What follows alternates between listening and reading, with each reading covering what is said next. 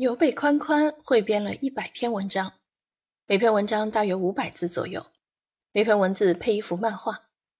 这是一本有关童年的散文诗，是可以唤醒乡愁的营养剂。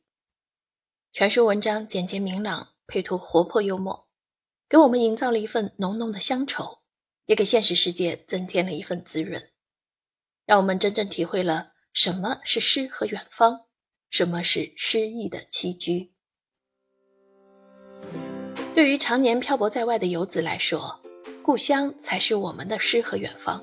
童年才是我们的精神家园。翻阅书中扯秧、抛秧、插秧、薅秧、割谷、抱谷、打谷、晒谷、卖谷、收谷等农事纪实，每一篇都那么真实。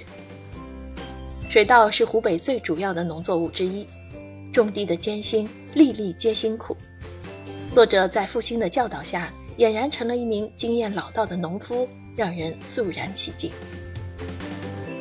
凡在南方农村待过的人都知道，收棉花要选择清晨太阳还没升起或者刚刚升起的时候，因为伴随着清晨的露水，棉花洁白的棉花垛不会沾上棉花叶子和杂草，这样采摘的棉花洁白无瑕，很干净。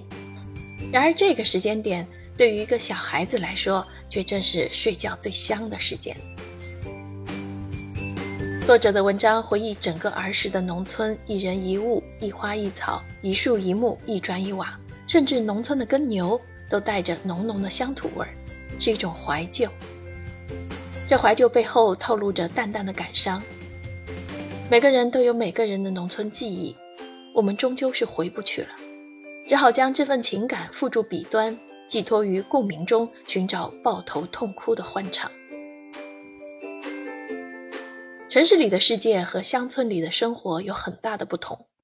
作者在文章里说：“城市快而冰冷，农村慢而温存。乡村与城市的距度在于速度，在于温度。只有对农村有深厚情感的人，才能读出他文章的韵味儿。人生不过百，人各有命，富贵在天。享受平凡的生活，做自己喜欢的事。”能留下一点我们曾经生活过的记忆，是一件简单而幸福的事情。